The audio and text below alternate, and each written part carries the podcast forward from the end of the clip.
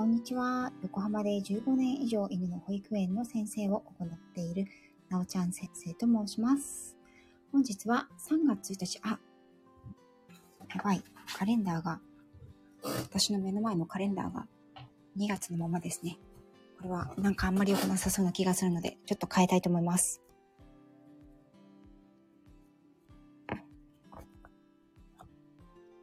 えっ、と、本日は3月1日水曜日、お昼前の11時50分を回ったところになります。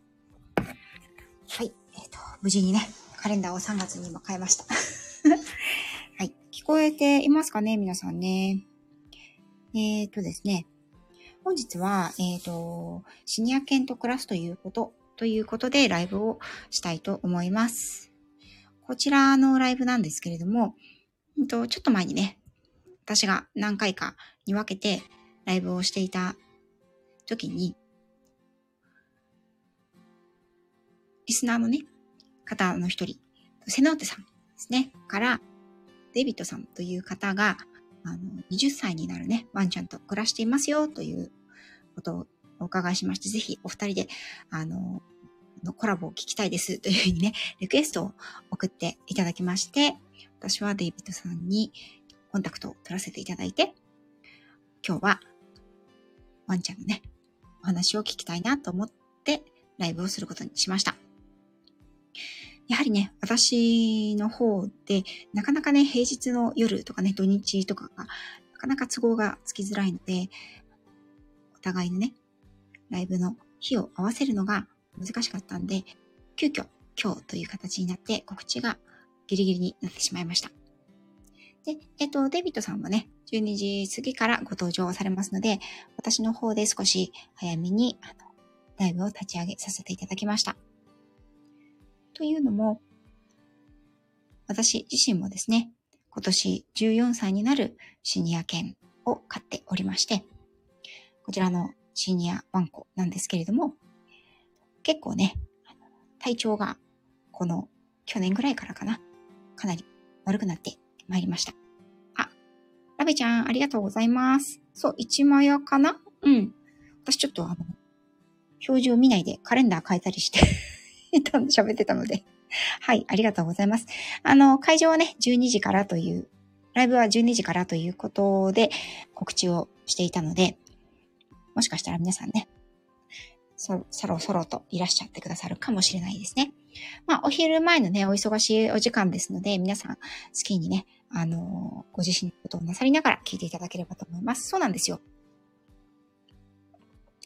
あのというのも私も今日あんまり長い間お話ができないかなと思っていたので、自分の話したいことは少し早めに話しちゃおうかなと思いました。ね、ラベちゃんのところのワンちゃんも、えっ、と、シニア犬に、シニアワンちゃんになるんですかね。で、えっ、と、シニアの、あの、くぐりとしましては、一体何歳ぐらいからか、あ、13歳、じゃあ、同い年かな？うん、うちは今年14歳になるんですけどね。うん。あの、一体何歳ぐらいからがシニアゾーンに入ってくるのか？っていうことなんですけれども、これはですね、本当にまあ、あの、一般的に言われるのが、そうですね、あの、ラビさんがおっしゃってくださってるように、7歳からというふうに言われます。ただ、これあの、犬って犬種によってかなり差がありますよね。うん。なので、と一般的には大型犬の方が早くシニアになります。成熟というんですけれども、成長は遅いのに早くシニアになってしまって、寿命も、あの、小型犬よりは若干短いというふうに言われています。犬種によって平均寿命というものも大幅に、あの、違っていますね。10歳まで生きないと言われているのは大型犬種にはよく言われることです。もちろん個体差、ね、それぞれの、あの、ワンちゃんによって違うこともあるので、一概にね、平均寿命に振り回されるということもないんですけれども、うん。そして小型犬、小型犬さんに関しては、あの、7歳シニアというふうに言われますけれども、もう少しね、あの、長く見てもいいんじゃないかなというふうに思われる方が多いと思います。で、シニア犬というのは、まあ大体、そうですね、うん、小型犬で言えば8歳、9歳ぐらいから。そして、えっと、その後のハイシニアというふうに言われる年齢は、まあ、10歳を超えて、12、3歳からがハイシニアというふうに、10、そうですね、3、4歳ぐらいからハイシニアというふうに、超高齢犬というふうに言われてくる年齢になってくるんじゃないかなというふうに言われています。そうですね。あの、柴犬さんが、あの、中型犬というふうに言われていて、まあ、平均的な感じかなというふうに思います。うちのあの犬はですね、チワワのミックス犬なんですね。で、これ聞いたことがあるかもしれないんですけれども、そのミックスですね、とか雑種というふうに言われるワンちゃんたちの方が、どちらかというと寿命が長いというふうに、あの、認識させているかなと思います。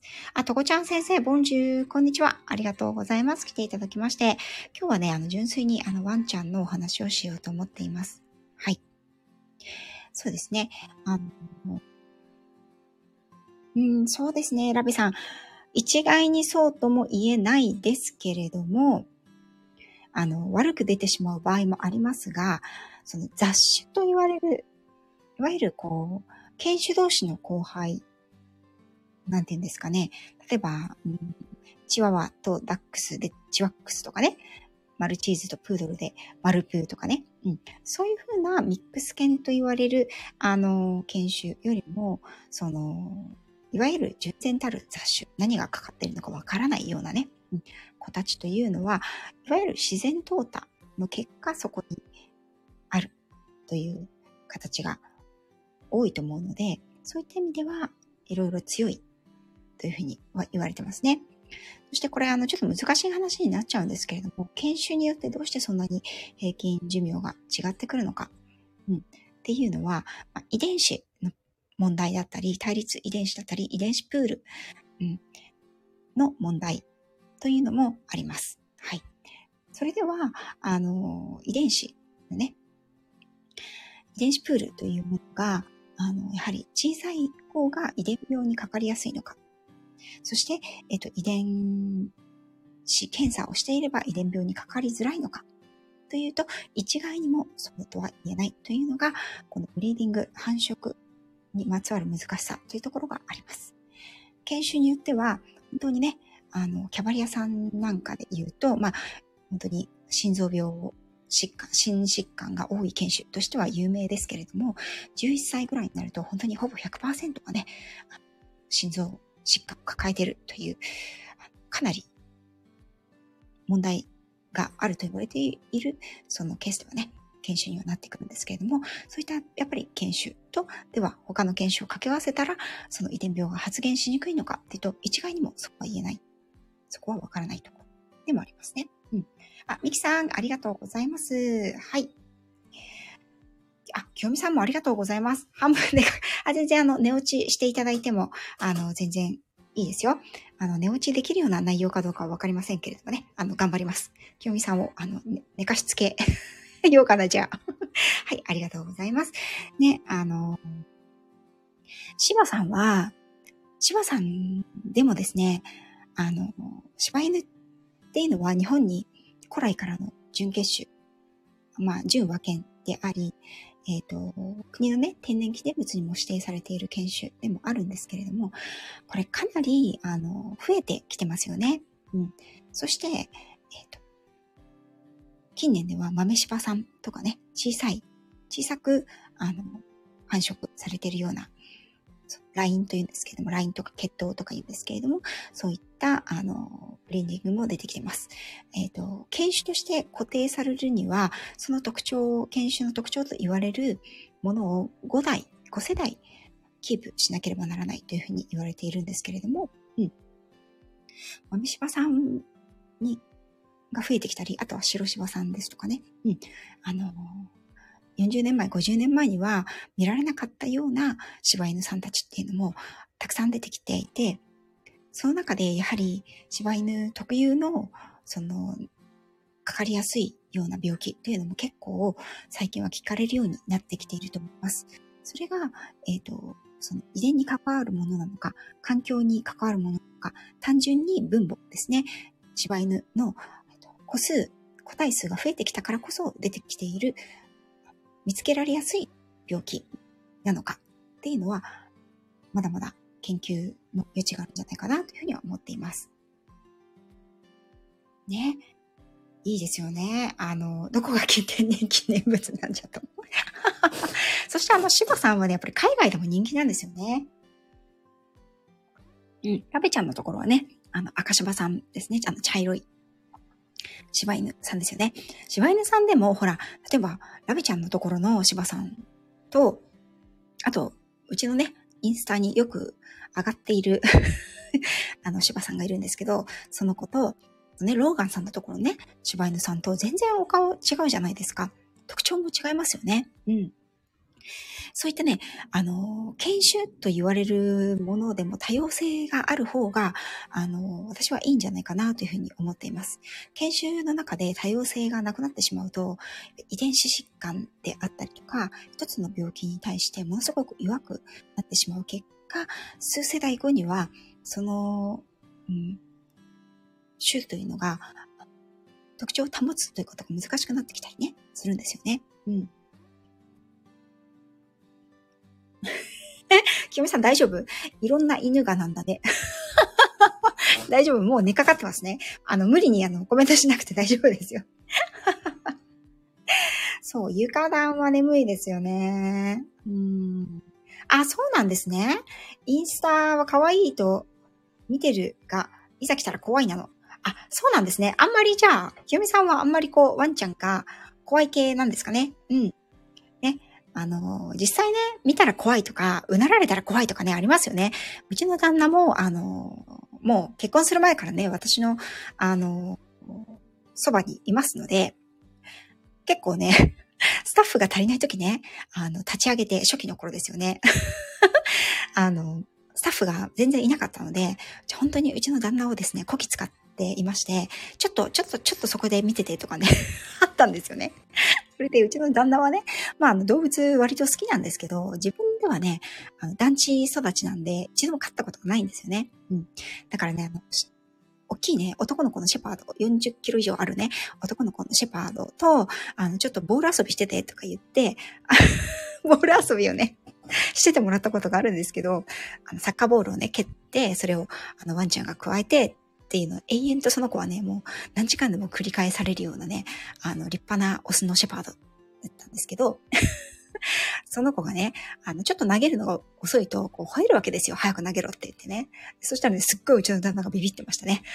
すっごい怖っとか言って、あれ、狼じゃん、狼じゃん、いや、狼じゃないからとか。早く投げてあげてとか言って。はい。あ、そうなんですね。一回追いかけられたんだ。そしたらちょっと怖いですよね。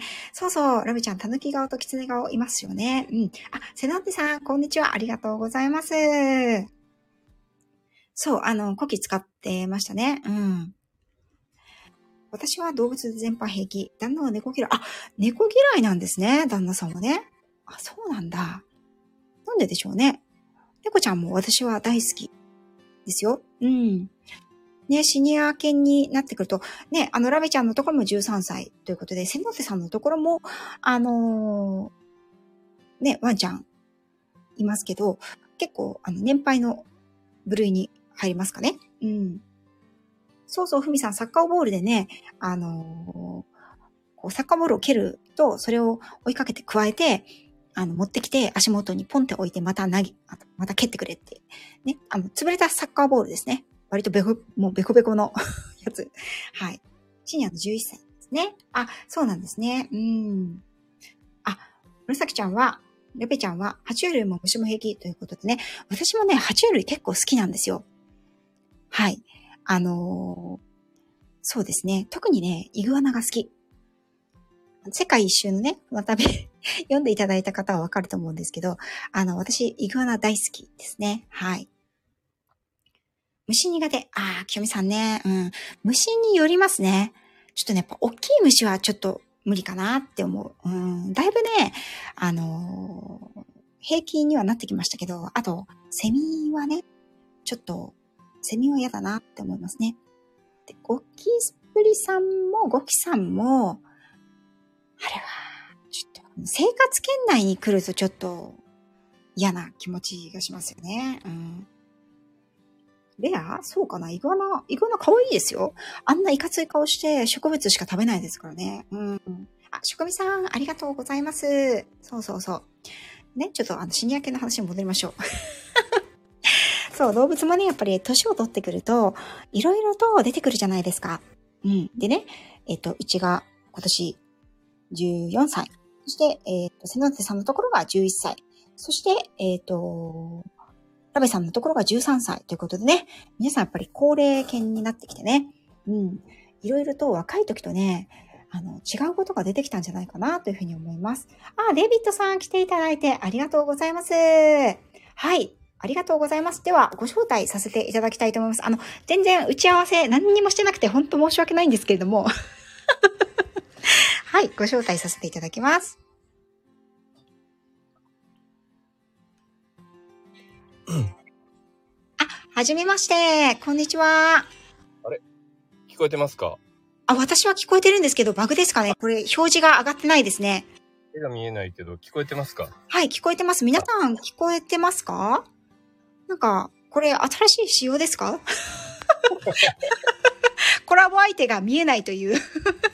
バージョンということで。はい、どうも、あの、よろしくお願いします。今回はね、あの、セノーテさんに、デイビッドさんが、あの、20歳になるワンちゃんを、と暮らしていらっしゃるので、ぜひ、あの、コラボのお話が聞きたいということで、熱いリクエストをいただきました。ありがとうございます。ありがとうございます。私もね、あのデイビッドさん、それからフォローさせていただきましたよ。本当にはい、はい。僕もそうです。そうですよね。はい。ありがとうございます。そしてあの、配信をお伺いしたら、あの、はワンちゃんのことはお話しされてあんまりいらっしゃらなかったので、そうなんですよ。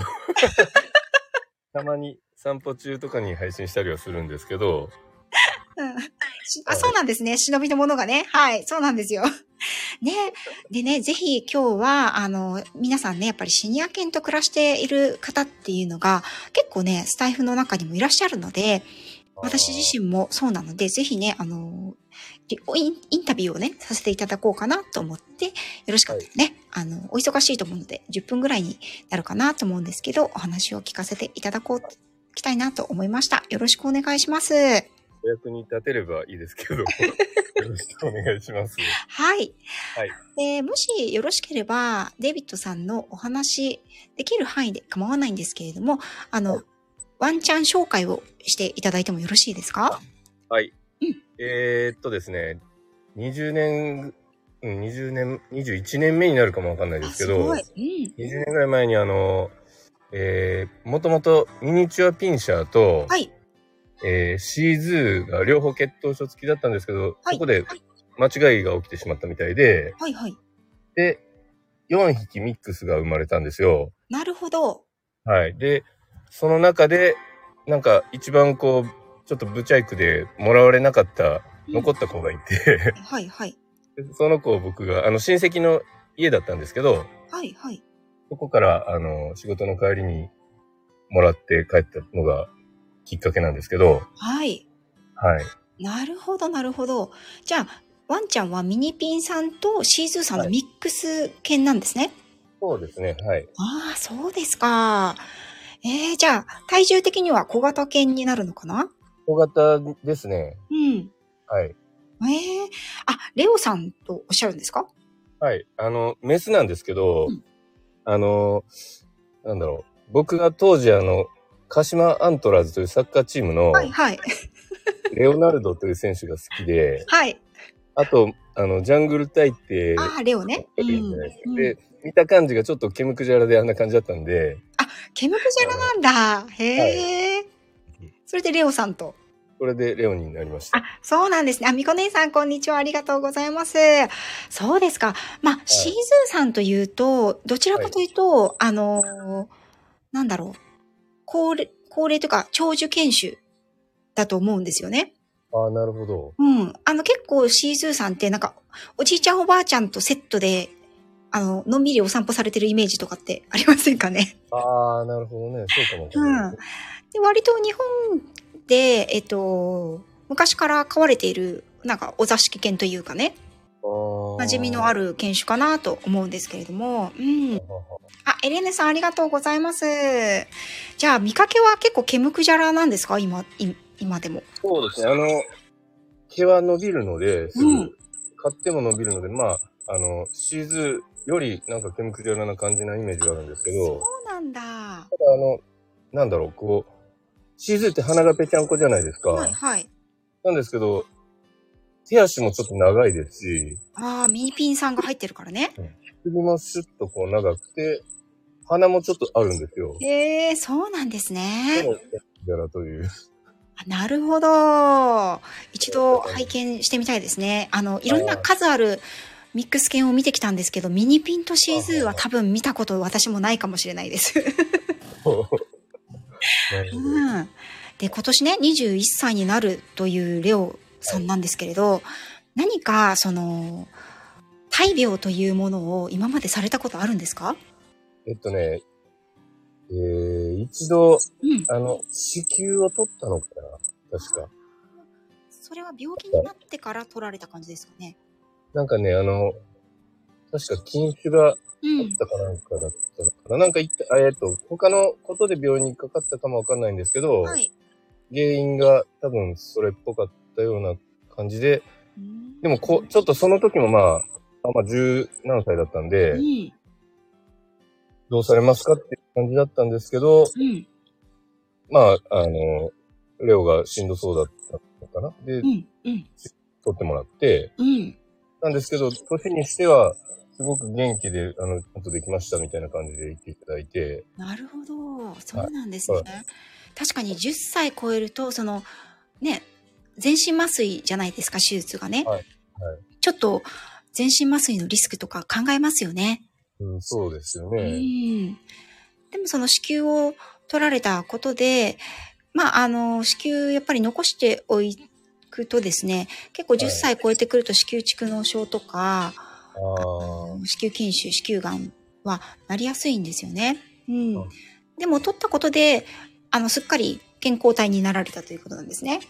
多分そうなんじゃないですかね。それ以降は大きな病気は見つかってない感じですかね。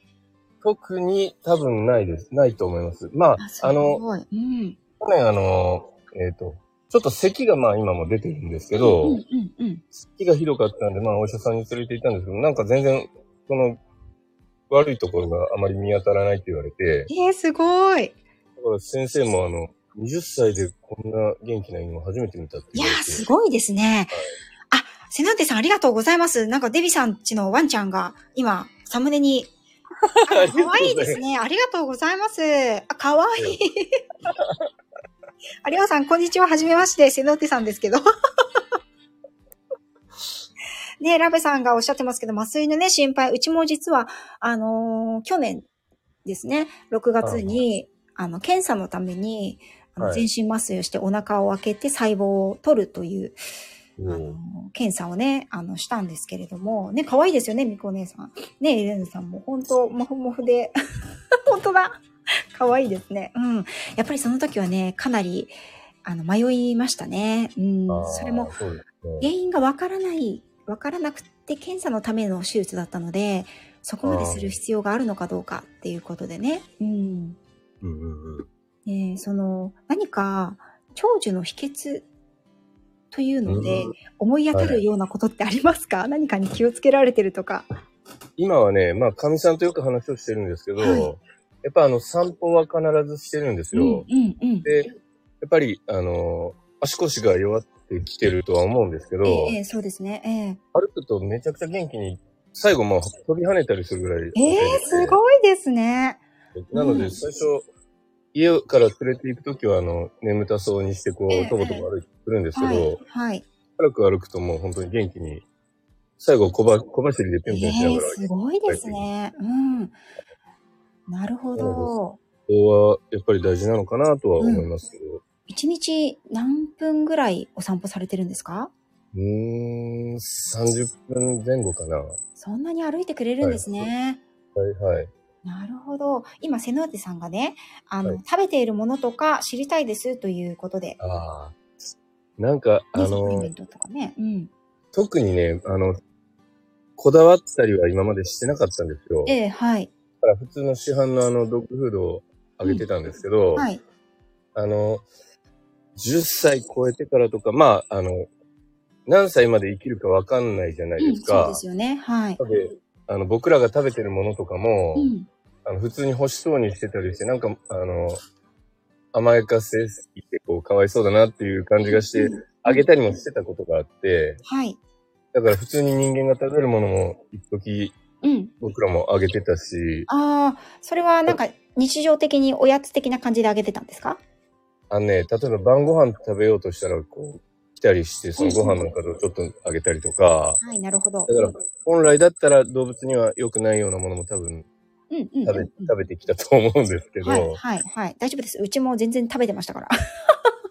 なので全然今は、今あの、うんアパートに暮らしているのでえ、え、ええ。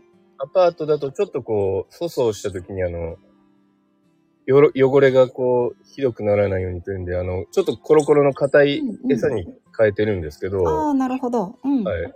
それぐらいですね。普通に、もうそれしかあげてないんですけど、ああ、たくさん食べます10歳超えてからドライフードだけにしてるっていう感じですかね。いや、ドライフードにしたのは本当去年か、去年からはい。それまでは、まあ、あの、ちょっと緩い、あの、柔らかい、こう、餌があるじゃないですか。ありますね。うん。なのをあげたり、ちょっと半生のあの、餌をあげたりとかってはい、はい、はい。と、ちょっとこう、便の硬さが気になったので、うん、うん。あ、うん粗相した時にね。はい。そう去年、おと、おととしぐらいからちょっと硬いやつに変えたら、それもまあ、ボリボリボリボリ食べてくれてるんですよ。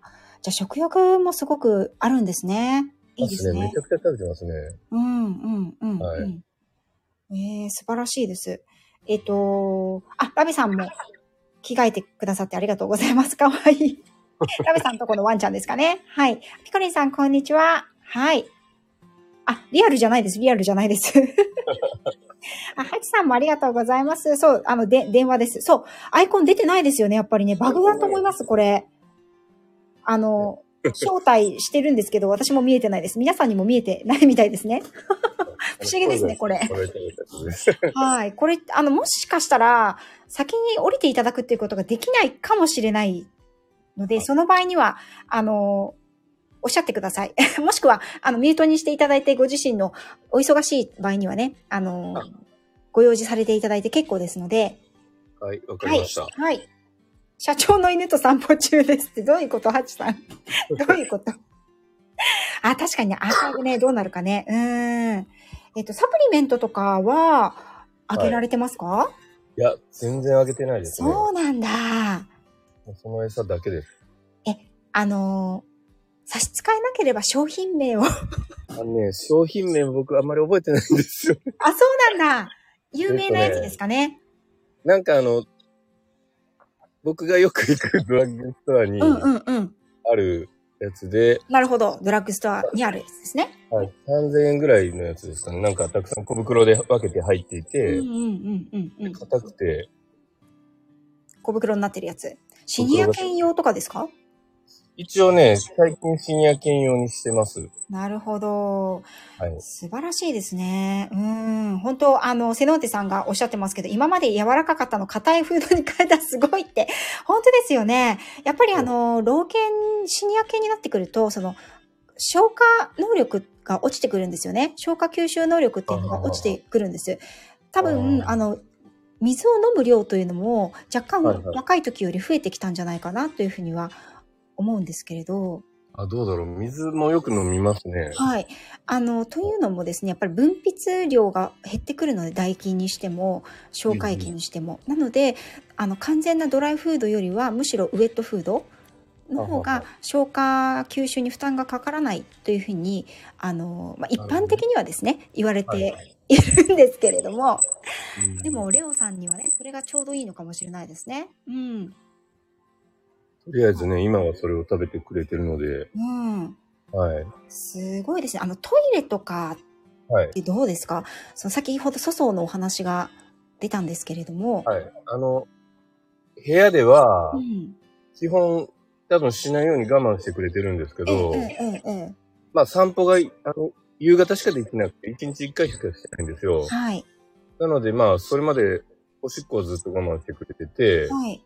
まあ、おむつはしてるんですけど、はい、はい。には全然しなくて、うーん。出てからこなるほど。う、両方やる感じですね。もともと、じゃあおす、お散歩中に排泄をするっていう感じの育ち方ではなく。前はね、うんあの、しつけが僕もそんな上手にできなかったんで、はい。あの、家中で結構、まあ、家中って言っても、まあ、決まったところがほとんどでしたけど、ええはい。結構す、まあ、そこでやってることが多くて、うん、うん。で、あの、不思議とこう、今、あの、なんだろう、部屋で我慢ししてきなくなったんで、ええ 僕の気持ちを尊重してくれる 汚さないでほしいという気持ちをね。はい、はい、はい。なるほど。ねえ、そうなんですね。やっぱりこう、うちも先代の犬が16歳だで亡くなったんですが、あはは13歳過ぎぐらいから非常にトイレが頻繁になってしまって、その子はですね、あの、外排泄だったんですよね。うち庭とかがなかったので、1日2回ぐらいはお散歩に行っていたんですけれども、それじゃあ持たなくなってしまってですね、やっぱり室内で粗相するようになっちゃったんですよね。うん。はいはい。だからやっぱり、その、老犬になると、結構、あの、下の世話が大変っていう方もいらっしゃるんですけれども、まさかのりょうちゃんは我慢できるようになってきたという、なんかね、我慢してくれてますね。すごいですね。うん。何かこの、セノテさんもお伺いしてるんですけれども、えっ、と、どこ行っちゃったかなりょうちゃんは一緒に寝ていますか？ということなんですが、えっとね、あの、一緒に寝れるようには、あの、来たら寝れるんですけど、うんうん。割と最近は自分でも、あの、自分のところで寝ることが多いですけど、うん。前は結構あの、布団の中に入って寝たりとかうん。してましたけどね。なるほ最近はど。自分のところで寝てます。ここえー、それはなんで突然自分のところで寝るようになったんでしょうね。どうなんでしょうね。あの、気まぐれなんじゃないですか、僕、うちで。もしかしたらベッドとかで寝られてますか、僕らは、いや、あの、布団を引いて寝てます。なの、で、来ようと思ったら多分そこに来れる。ね。はい。寒かったら多分来るかなと思ったんですけど、この冬も自分の寝床で寝てたんで、まあ毛布かけてあげたりとかしてましたけど、へえ。なるほど。ちょっと、あの、レオちゃんとぜひお話ししてみたいですね、私。はい。ありがとうございます。お時間大丈夫ですか？大丈夫です。はいあ。ありがとうございます。皆さんね、あの、コメントありがとうございます。ちょっとコメント遡らせていただきますね。はい。えっ、ー、と、どこだろう。ふみさんのところかな？から読もうかな？ラベさんちのしばちゃん可愛いですね。ということで、えっ、と、犬が社長ですか？これ、ハチさんの話ですね。はい。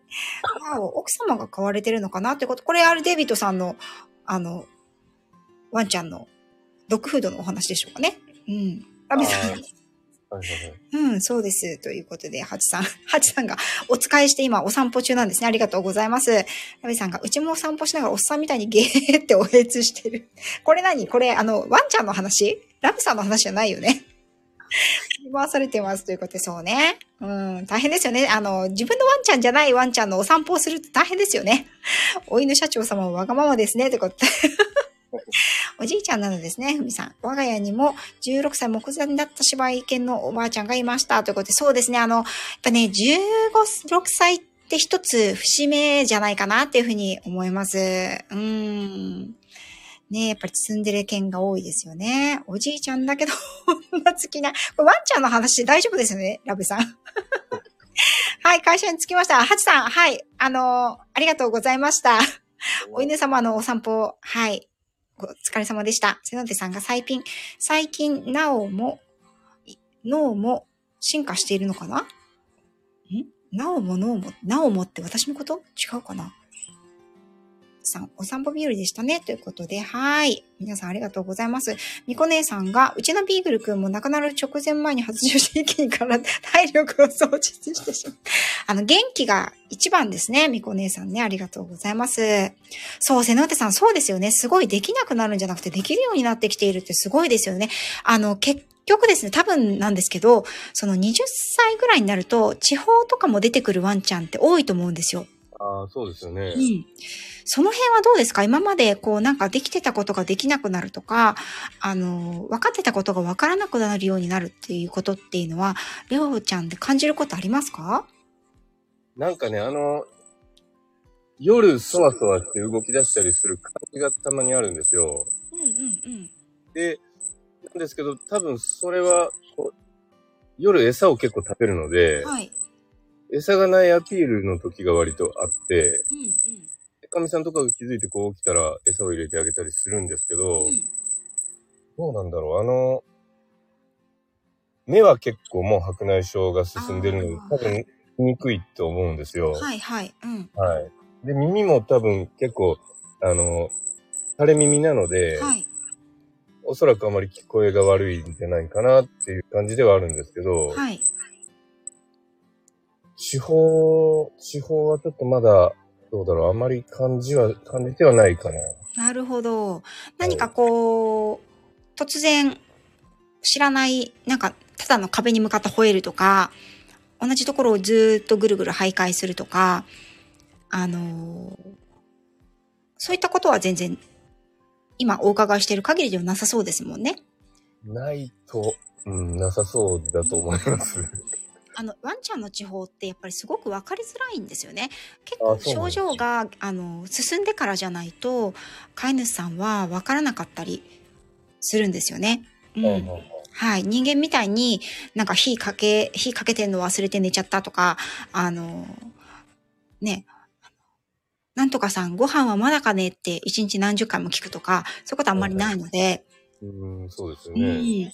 ただ、今、ラベさんがおっしゃってくださってるように、柴犬は地方になりやすいと言われているから心配ということなんですが、なんとなくそうなんです。あの、柴さんは地方になりやすいとかね、それもやっぱり、あの、言われていることではあります。うん。ただ、ね、ちゃんとお散歩にも毎日行かれているということで、あの、おそらく昼夜のメリハリがしっかりできているんじゃないかなというふうに思うんですよね。うんうん、私はあの、アンチエイジングのために、あの、老犬になっても、その目が見えづらくなっても、耳が、あの、聞こえづらくなっても、あの、動きがね、遅くなったりしたとしても、一日一回はお外に、たとえ、ねうん、あんまり歩けないとしても、はいはいはい、はい。あの、連れて行きましょうというふうにはお伝えしてるんですね、皆さん、お客様にも。うん。はい。やっぱりあの、ワンちゃんってもともとは屋外で過ごしてきた動物なので、その太陽の光を感じる？その浴びるとかね、感じるっていうだけでも、やっぱり体内時計がちゃんと整うので、うん。あそれはやっぱりね、あの、それでね、レオちゃんみたいに歩けたらもうバンバン剤言うことなしですよね。しかも飛び跳ねるぐらいだったらね。ね うん、素晴らしいと思います。うん。瀬名手さんが、レオちゃんは一日何回のご飯ですか？というふうに、あの、聞かれていますが、あのー決まってますか？特に決めてるわけではないんですけど、うんうん。あのお腹が減ったら、にあの、昼間誰もいないので、家に。うん。なので、まあ朝とか出るときは満帆にして出たりとか、なるほど。うん。食べて、あの、お皿で全部食べても多分足りない感じなんでもう一回追加であげたりはするんですけど、はい、はい。結構な量食べてるんじゃないですかね。あ、そうなんですね。でもそれは、あれですか？なんかこの一日の規定量を、あの、例えばフードの、ドッグフードの袋に書いてあったりしますけど、そういうのは関係なしに。はい、関係なしにあげてます。うーん。でも自分でお腹いっぱいになったらやめるっていうことですね、逆に言うと。おそらくそうだと思います。はい。なるほど。それはな、それはずっとそういう与え方なんですか？割とそうですね。へえ、面白い。すごいですね。あの。ミニピンさんって結構食いしん坊なな子が多いんですよ。あ、そうなんですか。はい。犬種的にもすごい、あの、全く食欲のないミニピンさんってあんまり見たことないんですが、えーだからワンちゃんって結構ね、あの、猫ちゃんと違って、うんあの、食欲のコントロールって苦手なんですよね。食べれる時に食べるだけ食べちゃうっていう感じなんですけど、もう長年の経験からレオちゃんはね、それもできるようになってきちゃって素晴らしいですね。はーい。えっ、と、はい。ね、職味さんが、あのーし白内障とかはいかがですか？ということで、やっぱり白内障結構ありますよね。ありますね。はうい。ん。うちの犬も13歳ですけど、やっぱり最近すごく目が見えづらくなったなというふうにやっぱり感じますからね。何かにぶつかったりとかはしないですか？なんかね、たまに暗い、夜遅くなって散歩したりするときに、やっはい。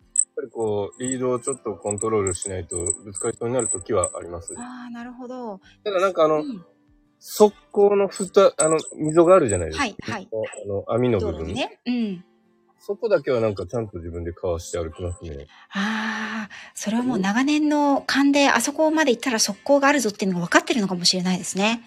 そうなんですかね。でもあの、僕今、住んでる町、う引っ越して、レオ連れてきて1年ちょいぐらいなんで、あ、それそうまで実家になんだ。すごいですあね。んまり場所の土地勘があるとは思えないんですけど、なるほど。見えてるのかなと思ったりもするときはありますけどね。まあ、その側溝が見えているのか、水の音を感知しているのか、も。しくは水の匂い？ああ、いろいろそうか。情報がありますね。で、嗅覚がやっぱり一番最後まで残るんですよね。ああ、はあはあ、それはそうですね。はい。で、人間は80%の情報を視覚から受けてますけれども、はい。犬は、あの、視覚から受ける情報ってもともと30%ぐらいなんですよ。なるほど、そうなんですか。で、あの、半分以上、6割、7割は嗅覚なんですよね。ですので、人間がわからない、その、嗅覚探知をしているはずなんですよね。なるほど、なるほど。うん。だからね、なんかうちの仙台犬とかも、まあ、全然、あの、耳聞こえなくなっちゃって、あんなに苦手だった、あの、雷の中でも平然と寝れるようになっても、冷蔵庫を開けると、あの、わかるんですよね。ああ、そうか。そう。それは多分ね、冷蔵庫が開いた瞬間に、ふわって香る匂いなるほど。とかがわかるんだった、わかるんだと思うんですよね。ああ、そっか。そっかだから、もしかしたらその速攻の匂い、はいはい。速攻からする匂いが分かってるのかもしれないですね。うんうん。はーい。ありがとうございます。いや、本当面白いですね。えっと、セナッテさんが、目は何かしてますか？内も白くなってきていますということなんですけど、目の件でお医者さんに行かれたりとかし、何かされたことはありますか？白内障の件で。ずいぶん前にうん。なんか目薬か何かをもらったような気がしますけど、うん。多分ほとんどしてないですね。うんうんうんうん。はい。まあ白内障はね、ある程度、その若年性でない限り、年を取ってくると、あのーどうしてもね、避けられないところではあるので、ただやはり先ほどもお話ししたように、犬にとって視覚ってそこまで重要ではないので、目が見えづらくなっても全然、あの、それを、を飼い主さんが気がつかないぐらい普通に生活できちゃうんですよね。なるほど。ただやっぱりその薄暗かったり。あの、あとは見えづらい色っていうのが、もともと犬って人間みたいに総カラー天然色で見えてるわけではないので、見えづらい色のものが置いてあったり、普段の生活圏内に、その、突然知らないものが動線の上にあったりとかすると、たまにぶつかっちゃったりしますけど、うん。で、緑内障だとやっぱりちょっと、あの、緊急に手術だったりとか治療が必要ですけど、あの、経年性の。老人性の白内障というのはお医者さんでもおそらくそんなには言われないと思うんですよね。ただの白内障であればね。うん言。われなかったんでそうなんでしょうね。そうですね。うん。はい。えっ、と、ラベさんが外側なので、昼夜や季節は分かってると思いますとか、うん、やっぱりね、それが、あの、長生きの秘訣の一つではないかなというふうには思ってます。うん。ふみさんが、ワンコのお散歩、最後の方は転換があったりして、私が大体お散歩した時もありましたね、ということで、あ、うんね、あの、やっぱり症状が出て重くなってしまったりとか、寝たきりになってしまったワンちゃんって、たまに、私もあの、カカート？あのありますよね。ベビーカーみたいな、カートに入れて、あの、お散歩しているワンちゃん、高齢犬のね、超高齢犬の子を見ますけど、あの、それでもね、私はやっぱり、あの、いいと思うんですよね。うん。そうですね、みこ姉さんがね、おっしゃってるように。うん。ね、りょうは、レオちゃんが求めるままに、本当そうですよね。はい。あ、モアパワさんも11歳の子と暮らしてます。ということでね。ありがとうございます。はい。抱っこされてる方や、川手でお散歩されてる方いますね。ということで、うん。あのーシニア犬、超シニアでね、その、足腰がもう痛みが出てるとかになったら、そういう形でもいいと思いますし、あの、デイビッドさんのとこのね、レオちゃんみたいに歩けるうちはね、あの、少しでもいいから歩ってもらうっていうのも、本当に筋力を衰えさせない、寝たきりにさせないためにはとても大切だと思います。うん。ねはい。うちも夏の夜の散歩はゴワゴワな感じです。見えにくいんですね。ということで。うん。瀬ノ手さんそうだと思います。うん。はい。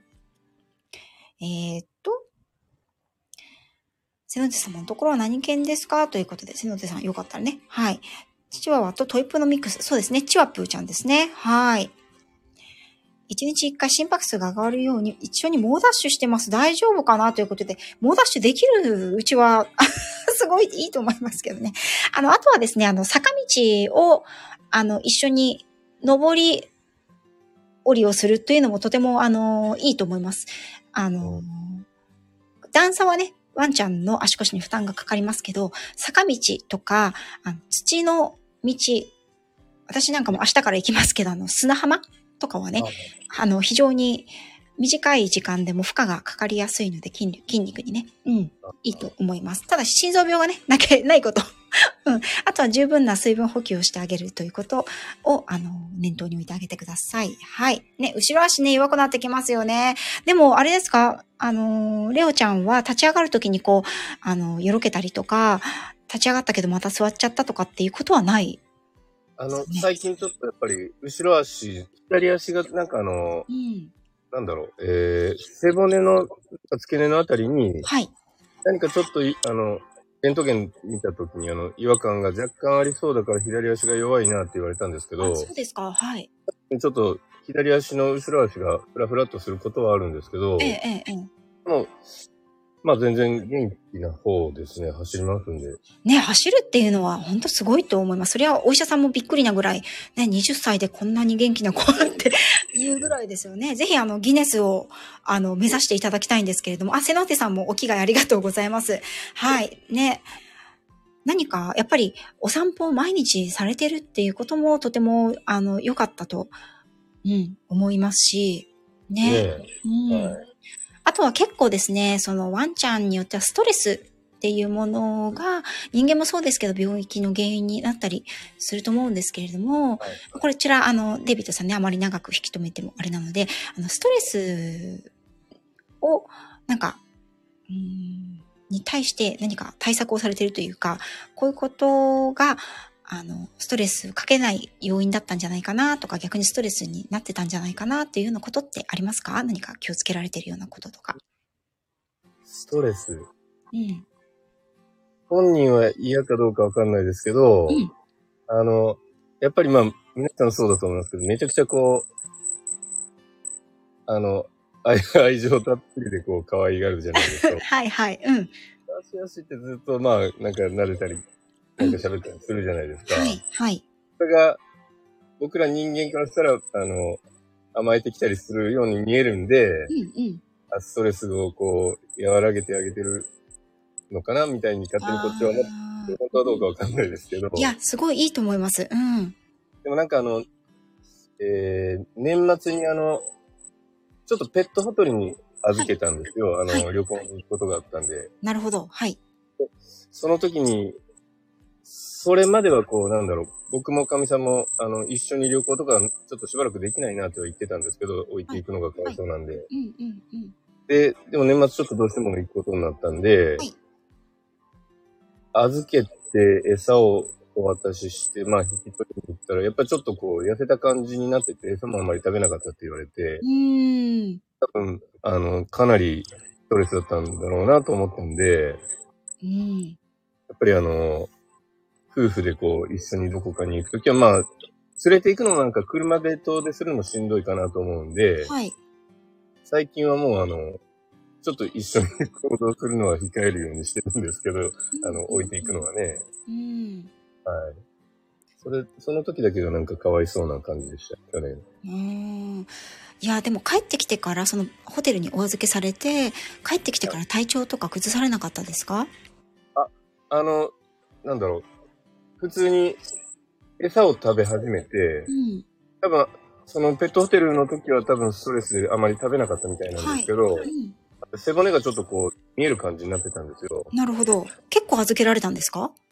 えっとね、一週間ぐらい。わあすごいなので、それから帰ってきてから、あの、普通に元気に食べ始めたんで、うん。今全然元に戻りましたけいど、やー、すごいですね。はいうん。あの、その、ホテルに預けられるって、犬にはね、ものすごいストレスなんですよね。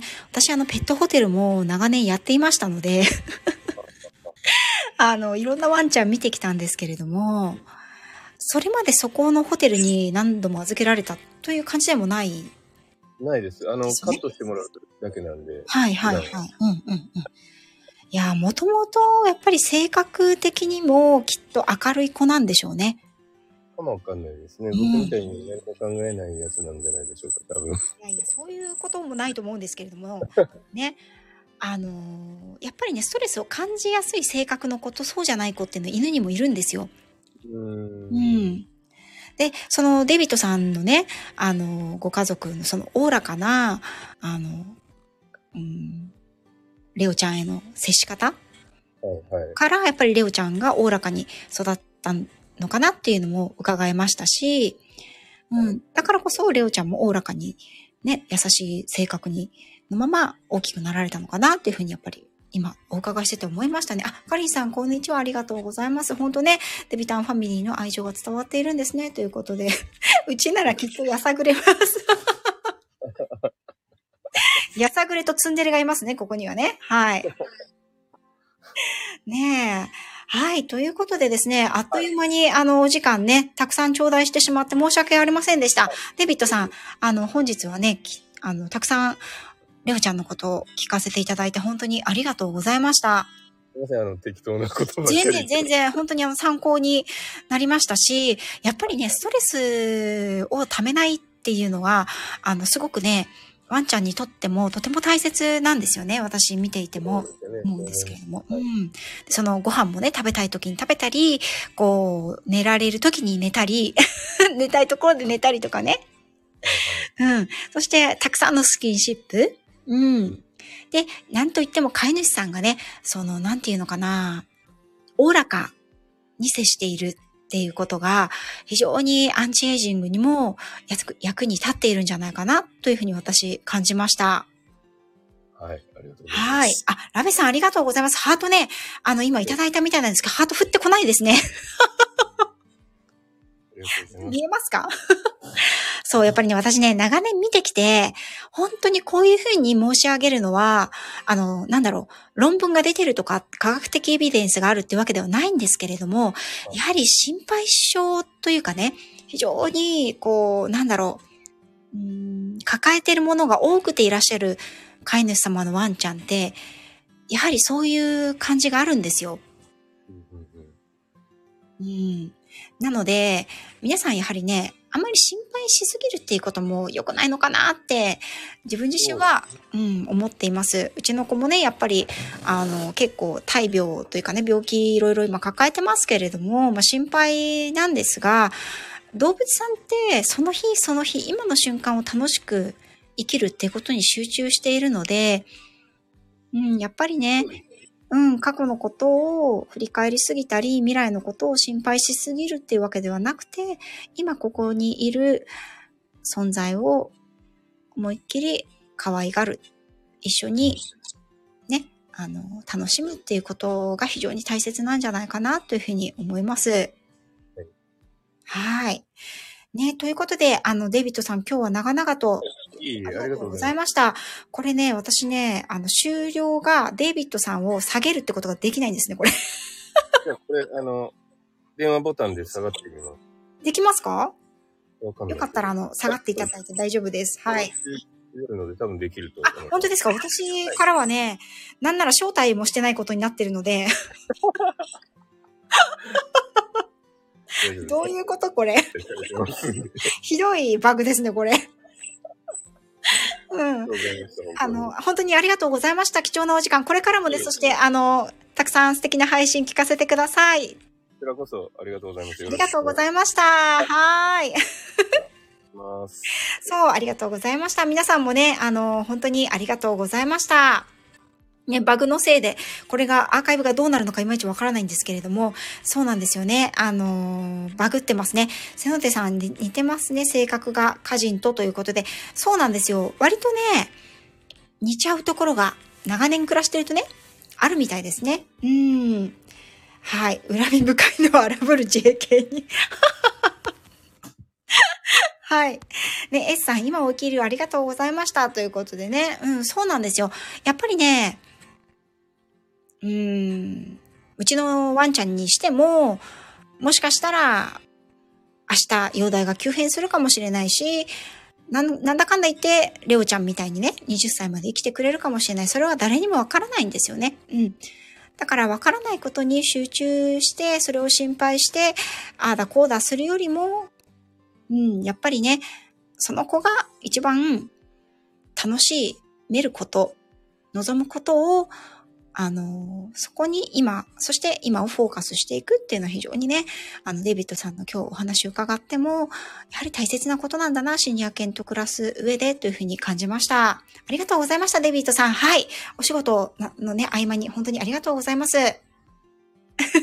はい。みこ姉さんもありがとうございます。ね、アーカイブ残るといいですね。ほんとちょっとドキドキです。これ消すのに。はい。ね、日々のお散歩を楽しんでいただいてそうなんです。そしてね、お散歩ね、あのーどうしてもね、天気が悪いとかね、あの、体調が悪いとかっていう時は無理しなくてもいいと思うんですけれどもね、これからね、今日なんかはもうあの、関東地方、横浜は非常に暖かくて、風もちょっと強いですけれども、楽しめる日は思いっきりね、楽しんでいただいて、抱っこでもいいと思います。そして、あの、途中でね、下ろして、あの、少し歩いてまた抱っこという形でもね、全然いいと思うので、うん、毎日日光を浴びるっていうことは非常に体内時計を、あの、正常に保つ。そしていろんなね、刺激を受けるんですよね。ワンちゃんの最後に残るのは嗅覚ですから、風の匂い、太陽の匂い、水の匂い、子供たちの匂いとかね、あの、いろんな匂いを嗅いでそれを刺激を受けて、あの、脳細胞を活性化するということは非常にアンチエイジングに対してもいいと思いますので、私もね、あの、毎日お散歩していこうと思います。はい。ということで、長いお時間ね、皆さんどうもありがとうございました。こちらでね、本日のシニアケントクラスということのライブを終了させていただきたいと思います。はい。アーカイブ無事に残りますように。皆さんね、お昼の時間来ていただいてありがとうございました。それでは失礼いたします。デビットさん本当に今日はありがとうございました。